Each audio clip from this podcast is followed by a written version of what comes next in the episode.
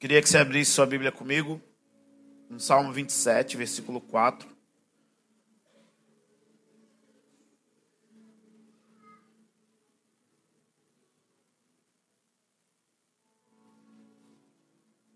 Minha oração é que nessa manhã você ouça isso, essa primeira palavra, com um coração de estudante, com um coração de aprendiz, e como se você estivesse ouvindo ela pela primeira vez na sua vida.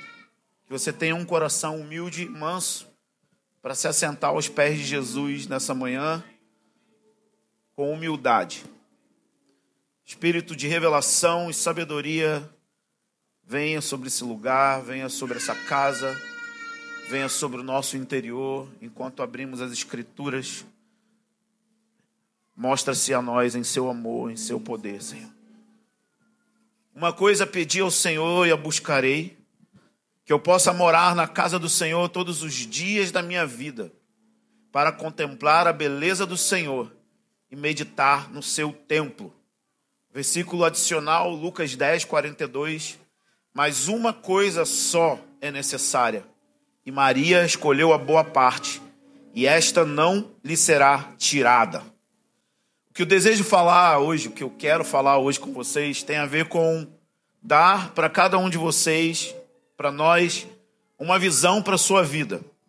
Tem a ver, tem a ver com dar para vocês uma forma de ver o mundo, de ver a realidade e tudo ao seu redor, o que a gente chama de cosmovisão ou visão de mundo centrada a partir de um propósito que é render-se aos pés do Senhor. Eu sei que a gente fala disso muitas vezes e a gente fala disso de muitas formas diferentes. E por que que a gente faz isso? Bom, em primeiro lugar, porque muitos de nós ainda não entenderam em como se faz para viver a partir desse centro em segundo lugar, porque muitos de nós nos perdemos no meio das narrativas seculares da vida. E nesse ponto aqui, onde a gente se perde na narrativa secular, é que eu gostaria de, de gastar um pouquinho de tempo. Nós perdemos um senso de anseio por Jesus porque a gente perde o senso do anseio dele por nós. E na medida que a sua vida vai passando e na medida que você vai vivendo, a narrativa da vida superficial, ou seja, aquilo que o mundo conta pra gente que é verdadeiro, é aquilo que vai modelando a nossa maneira de ver a realidade, de ver a vida. Então, isso é transferível de pai para filho, é transferível pela cultura, é transferido na sua universidade, é transferido no seu trabalho, no meio dos seus colegas, todo o mundo secular está transferindo isso de alguma forma para as nossas vidas, para os nossos filhos, para as nossas famílias. Então, qual é a visão de vida que a maioria de nós é tomado no meio dessa narrativa secular? Primeiro, estude uma boa escola. Nós queremos que os nossos filhos estudem uma boa escola. E qual é o objetivo dos nossos filhos estudarem numa boa escola? para que eles tenham os melhores cursos, para que eles tenham o melhor acesso à educação. E por que, que a gente quer que os nossos filhos tenham acesso à melhor educação? Porque a gente quer que eles cheguem numa boa faculdade.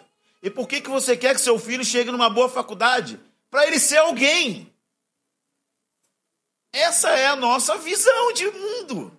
Dentro da igreja, lendo a Bíblia, cantando todo dia, falando com Deus todo dia. Esse, é, essa é a meta do ser humano dentro da igreja. Ou seja, nós estamos sendo consumidos pela narrativa do que aquilo que o mundo diz que é o sentido da vida. Nós queremos ser alguém porque a gente quer ganhar um bom dinheiro. E a maioria das nossas decisões na vida são todas elas permeadas pelo medo e não pelo sentido da vida. Qual é o seu sentido da vida? O que te faz acordar? O que te motiva a cuidar do seu filho? O que te motiva a vir à igreja? O que te motiva a viver? O que te motiva, cara? E o que, que você quer passar para o seu filho? Qual é a visão de mundo que você quer passar para o seu filho? Porque desde a escola, em todas as fases da vida dos nossos filhos da nossa vida, essa é a narrativa que interrompe o nosso coração de ter anseio por Jesus.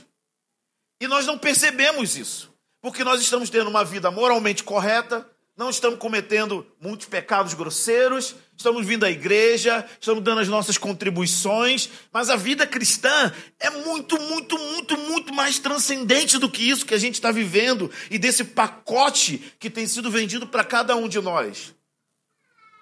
Por isso, nós continuamos cheio de coisas, mas vazios, atarefados, mas sem propósito. Vivendo como se estivéssemos correndo atrás do vento, como se estivéssemos correndo atrás do rabo, como um cachorro. Porque esse é o pacote que tem sido vendido para nós. Então, entre a primeira e a segunda vinda de Jesus, nós achamos que estamos desconectados da narrativa bíblica.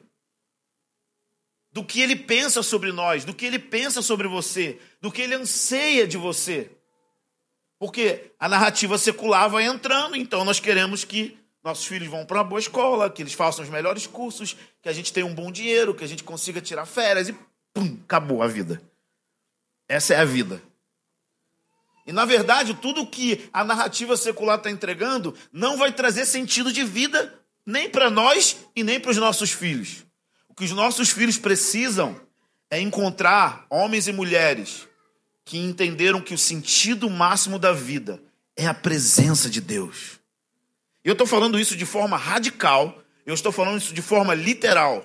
O que eu estou querendo dizer é o seguinte: se tudo aquilo que a narrativa secular diz que é o sentido da vida falhar, não tem problema. O que eu estou querendo dizer é o seguinte: se você não for alguém como você acha que é o sentido da vida, não tem problema. Não tem problema. Não tem problema se seu filho não estudar nas melhores faculdades. Não tem problema se o seu filho não for à faculdade. Não tem problema se as coisas derem errado. Porque o sentido da nossa vida não está dentro desse pacote aqui. Faz sentido para vocês? Não, não, eu sei que não faz sentido, mas faz sentido para vocês? Porque todo dia você ouve um mantra que te hipnotiza. Uh, e você transfere isso para os seus filhos.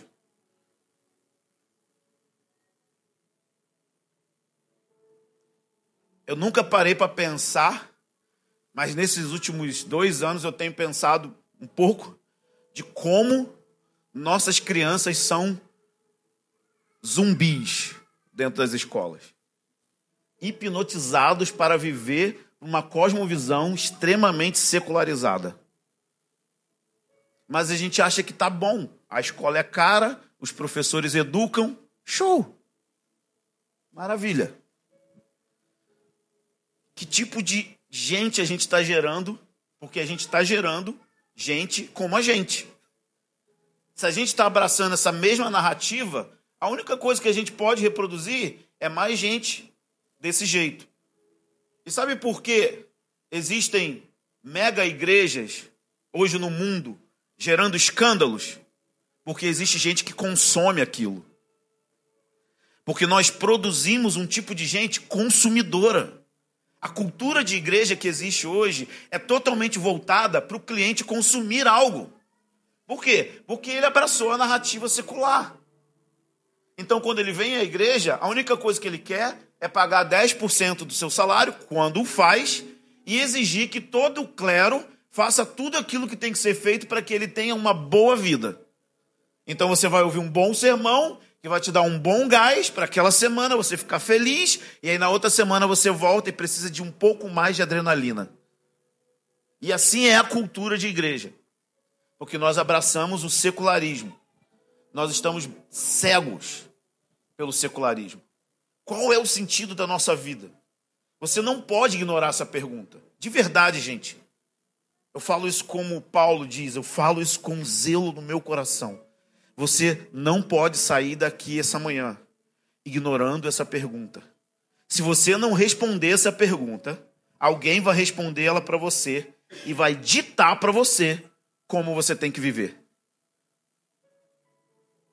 Não tem como você ignorar isso. Qual é o sentido da vida?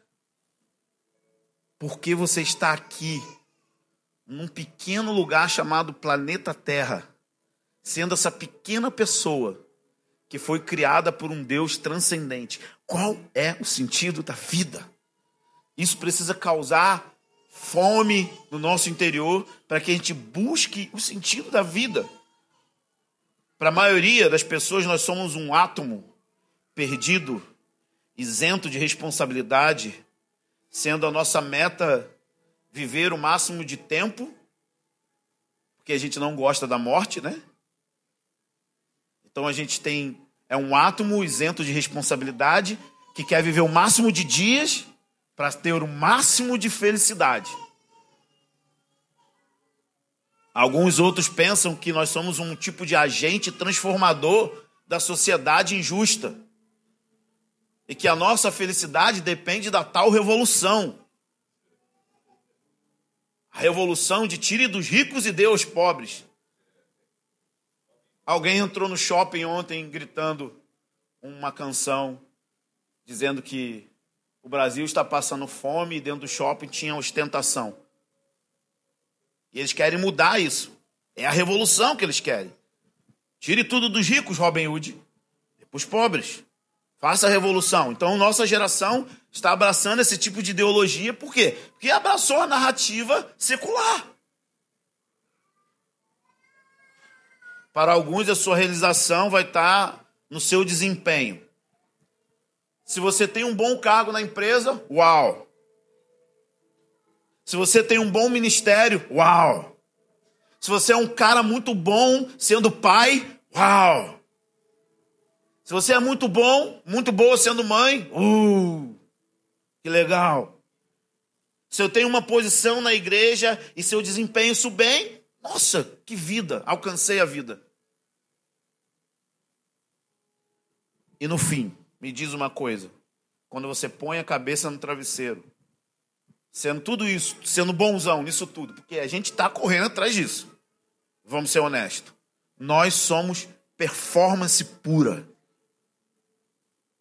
Nós somos performáticos. Por isso que nós não encontramos aquilo que deveríamos encontrar, porque a gente ainda não admitiu que somos feios. Que tá ruim. Que não tá legal que minha performance não vai trazer sentido para minha vida. Então, esses dois versículos falam de duas pessoas que fizeram a escolha, que eu gostaria que nós fizéssemos essa escolha juntos. Esses dois personagens da Bíblia escolheram gastar a sua vida para o sentido maior e mais profundo que é viver diante da presença de Deus.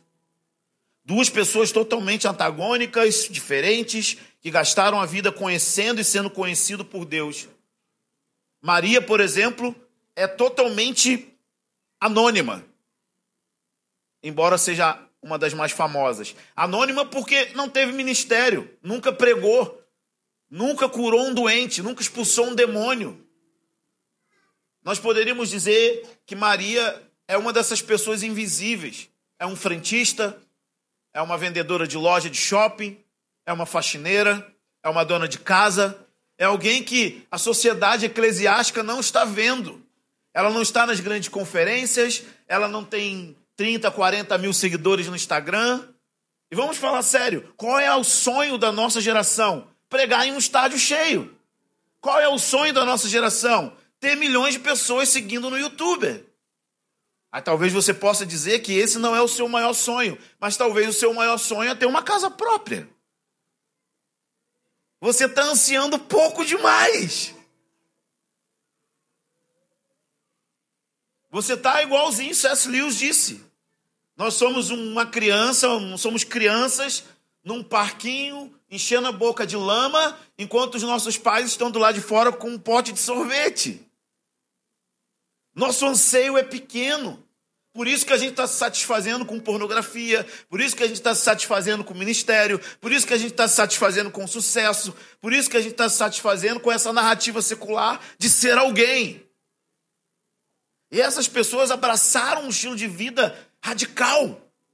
Davi, por outro lado, um rei famoso, poderoso, com muitos afazeres, mas também decidiu não viver por meio de uma narrativa secular. O que Davi propõe para sua geração e para o seu governo é uma loucura, porque ele era um homem cercado de inimigos, cercado de dificuldades, cercado de problemas, e ele investe a maior riqueza do seu reino para estabelecer um lugar para a presença de Deus.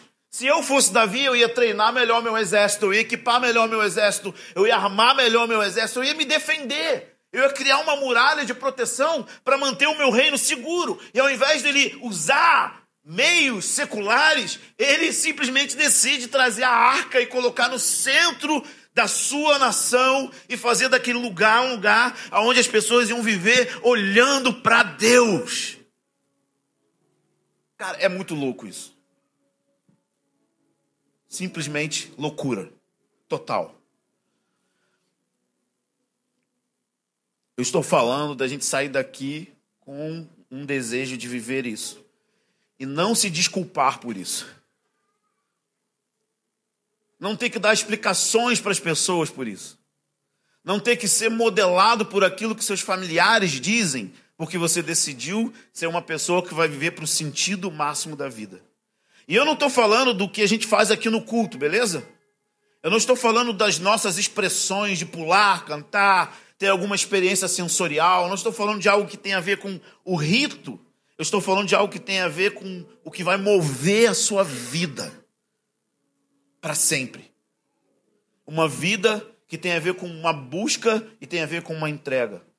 É isso que Jesus fala, Mateus 22, 37. Ele fala que tem o primeiro mandamento. Ele diz que o primeiro mandamento também é um grande mandamento. Pense por uns segundos nisso. Existem muitos mandamentos na Bíblia. E parece que a gente fica o tempo todo tentando cumprir eles. Sim ou não? Mas a gente nunca tenta cumprir o primeiro e o grande. A gente quer parar de pecar, porque é um mandamento. A gente quer amar o próximo, porque é um mandamento. A gente quer pregar para o evangelho, evangelho perdido, porque é um mandamento. A gente quer ter comunhão uns com os outros, porque também é um mandamento. Mas a gente esquece que tem um primeiro mandamento. E a gente acha que o primeiro mandamento vai acontecer por osmose. Você vai vir numa reunião, numa conferência, o homem de Deus vai pôr a mão na sua, na sua cabeça, você vai cair no poder e vai levantar com o primeiro mandamento em primeiro lugar. Fala sério, a maioria de nós pensa isso, sim ou não? Sim ou não? Só o Urbano que é sincero. A gente acha que vai acontecer uma parada mágica. E aí um dia a gente vai acordar amando a Deus de todo o coração, com toda força, com toda alma, com todo entendimento. Uh! Se você quer ter um amor extravagante por Jesus, meu amigo, você vai ter que buscar isso de forma consciente. Vão ter dias que não vão ser legais. Ah, muitos. Você vai ter que abraçar o tédio. Você vai ter que abraçar o tédio do vazio. Você vai ter que abraçar o tédio porque você não conhece Deus. É o que você vai ter que fazer. Porque você vai ter que admitir que você não é tão íntimo assim como você acha que é. E quando você não é tão íntimo de uma pessoa, a única coisa que acontece entre essas duas pessoas é chatice. Porque você não tem assunto, você não sabe o que toca a pessoa, você não sabe o que alegra a pessoa, você não sabe muita coisa sobre Deus.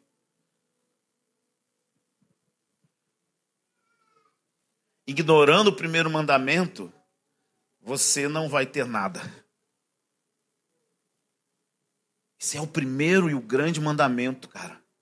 Eu acho que a gente deveria voltar como igreja. Todos nós. Estabelecer isso como uma meta da vida. Olha a vida de Davi e Maria.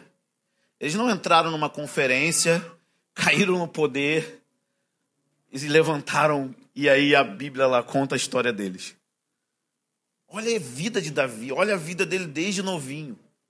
Quais foram as decisões que ele tomou? Quais foram as decisões que Maria tomou para que ele se tornasse alguém que tem o primeiro mandamento em primeiro lugar? Cara, eu posso dizer, foi uma escolha. Foi uma escolha de viver no lugar de revelação, aonde ele ia ter a revelação coração e dos afetos de Deus. Essa é a parada que me salva. É saber que Deus sente boas coisas sobre mim quando eu estou mal. É saber que Deus sente boas coisas sobre mim quando eu peco. É saber que Deus pensa boas coisas sobre mim quando eu não estou sendo um bom marido. É saber que Deus continua pensando boas coisas sobre mim quando eu falho como pai. Foi nesse lugar que o adúltero Davi ficou ao ponto de que quando comete adultério, de vez se matar, ele vai jejuar e orar. No pecado mais leve que você comete, você some da presença de Deus. Davi comete assassinato e adultério. E ele corre para dentro da presença de Deus. E ele tinha consciência de que era melhor cair nas mãos de Deus do que no julgamento dos homens.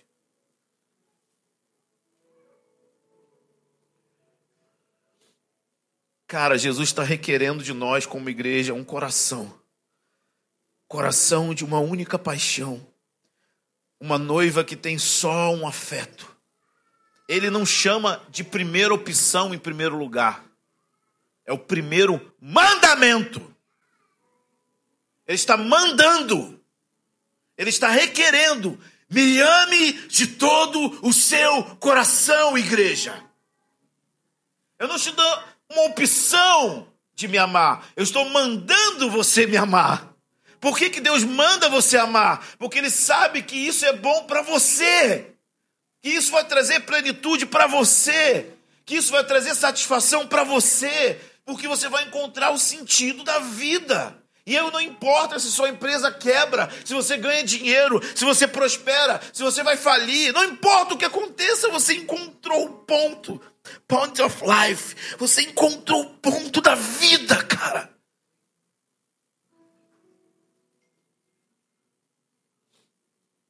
É isso que ele está requerendo. Por isso que, que o versículo começa: Uma coisa pedi. Uma coisa. Não muitas coisas que a gente está estressado, como pessoas com malabares nas mãos e tentando equilibrar um monte de coisas ao mesmo tempo. Ele está falando: não, eu quero que você não faça as outras coisas. Eu quero que você tenha um epicentro que move a vida inteira. Que você tenha um centro da vida que a partir desse centro, uma coisa vai mover a sua vida. Então você começa pedindo, interagindo com Deus. Esse é o desejo inicial que você expõe diante do Senhor. Você diz: Senhor, eu quero ser uma pessoa de uma só coisa. Eu quero tomar essa decisão na minha vida. Eu quero ter olhos como de pomba, eu quero ter os olhos fixos em ti, eu não quero distrair. Sabe que essa é a maior característica da nossa geração: distraídos sempre, vazios sempre. Deus, eu quero ser essa pessoa. Uma coisa. Depois ele diz que quando ele expressa o desejo, ele começa uma ação. Uma coisa pedi ao Senhor e sentarei em casa para assistir uma conferência no YouTube. Não, buscarei. Eu vou me mover. Eu vou para o lugar secreto. Eu vou para a sala de oração. Eu vou abrir a minha Bíblia e eu vou orar os versículos que falam do amor de Deus por mim. Eu vou buscar esse negócio. Vai ter dias que não vai ser tão legal, vai ter dias que eu não vou estar empolgado, vão ter dias que eu nem vou conseguir abrir a boca. Envolve disciplina. Buscarei. Buscarei onde? Morar na casa do Senhor tem a ver com fazer isso juntos. A casa do Senhor não é um prédio. Somos nós reunidos em um lugar, ao mesmo tempo, falando a mesma coisa, uma coisa só eu quero ser, como comunidade. Eu quero ser uma comunidade de uma só coisa. Amém, irmãos? Nós queremos ser uma comunidade de uma só coisa. Juntamos todas essas pessoas que estão encorajando mutuamente uma outra. Ei, você está distraído. Ei, você está desfocado. Ei, você está olhando para outro lugar. Ei, olha aqui o autor e consumador da sua fé. Volte a olhar para o lugar certo. Volte a colocar o seu coração na coisa certa. No meio da igreja, o lugar aonde ele anda. E ele diz: todos os dias da minha vida. Não é uma jornada de semanas, é uma jornada para a vida inteira. Não vai ter um dia que você vai chegar e vai falar: Uau, ganhei o diploma de ser uma pessoa de uma só coisa. Não, esse dia não chega, nunca. Jamais chegará.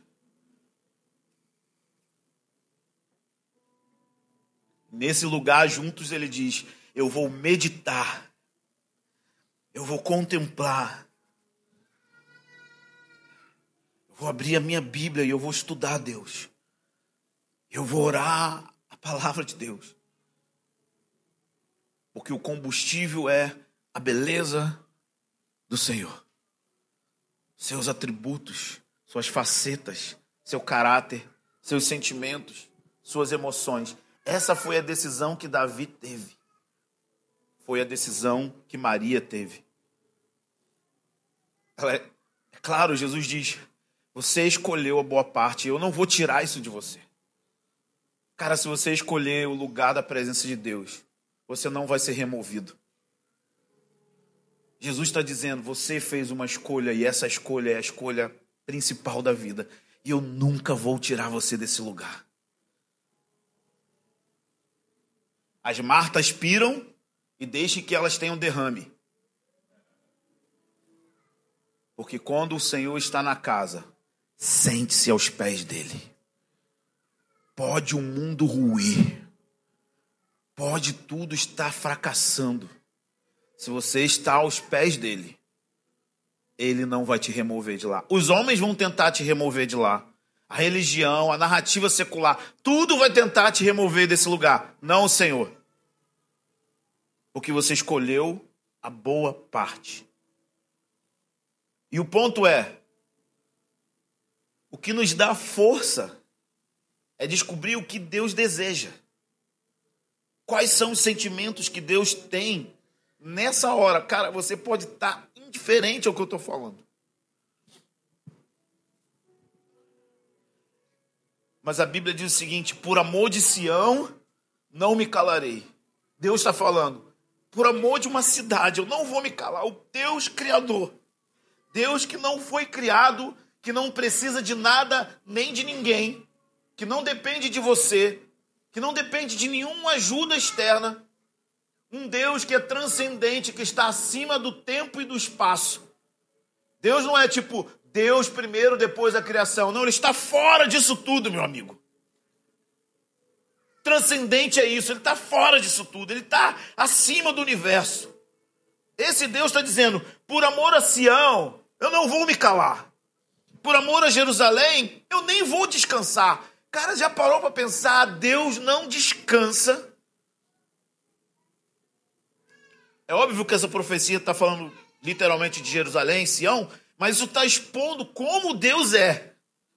Qual é o coração dele? Por amor de Sião, não vou ficar quieto. Por amor de Jerusalém, não descansarei. Até que a sua retidão seja como o nascer do sol e a sua salvação como uma tocha. Eu mesmo não vou me cansar, eu mesmo não vou me calar, até que você, povo de Deus, queime como uma tocha. Ah, vamos lá a alguém, por favor. Será que tem alguém empolgado comigo? Caraca, por amor de vocês eu não calo, eu não paro de falar, eu não paro de revelar, eu não paro de comunicar, até que vocês queimem como uma tocha. E aí ele diz: Nunca mais te chamarão desamparada, nem sua terra desolada. O seu nome será Refsibá, Nela está o meu deleite. Mano, imagina. Ah, deu água na boca. Uma picanha uruguaia nesse momento é tudo que eu queria. Comeria ela devagar. Com gordura, sempre. Isso enche a minha vida de prazer. Pensa, Deus vê você como essa picanha. Deus, Deus gosta de churrasco. Ele ama o cheiro do holocausto. Ele tem deleite. Você pensa na parada mais deliciosa que você curte. Quando você come, quando você prova, aquilo te dá prazer, te dá uma sensação de tipo, uau, completei. zerei a vida. Te dá prazer. Ele está falando, você é minha delícia. O massa é que, quando Deus fala isso, Israel estava totalmente desviado.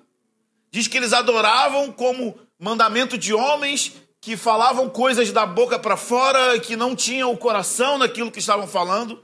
Esse povo honra-me com os lábios, esse povo é indiferente. Quando Israel está desviado, totalmente desviado, a opinião dos sentimentos de Deus por um povo que está totalmente desprezando ele é: cara, vocês são minha delícia.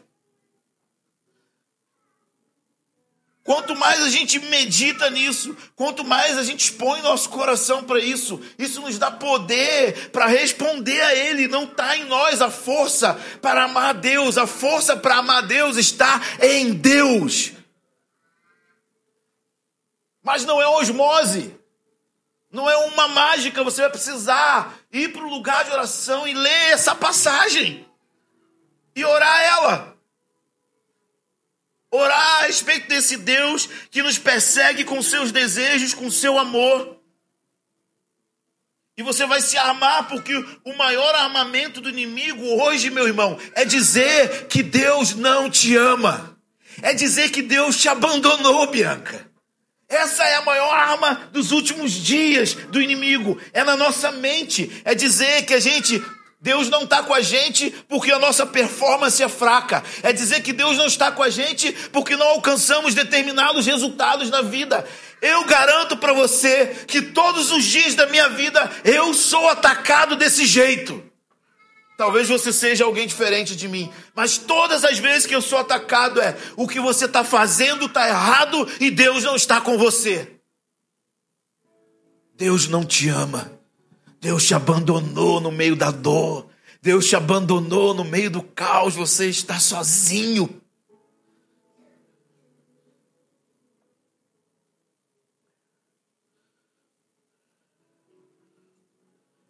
Uma outra arma do inimigo é dizer que Deus nos define pelas nossas falhas e que Ele está decepcionado. Talvez você ouviu isso muito do seu pai e da sua mãe. Você está me decepcionando. Deus nunca vai dizer isso para aqueles que são eleitos. Ele pode descer a vara em você, porque Ele te ama. Ele pode te disciplinar para te trazer para perto. Mas Deus é eternamente prazer e alegria pelos seus.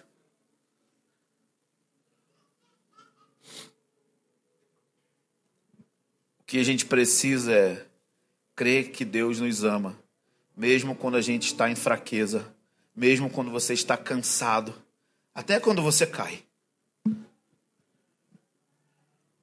E o ponto aqui é: Jesus, ele responde à oração de Davi.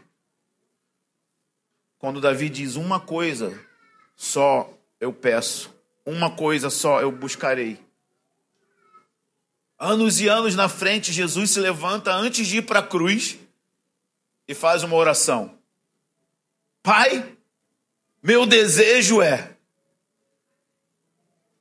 Está respondendo o que Davi pediu. Beleza, Davi, você quer ser uma pessoa de um só desejo?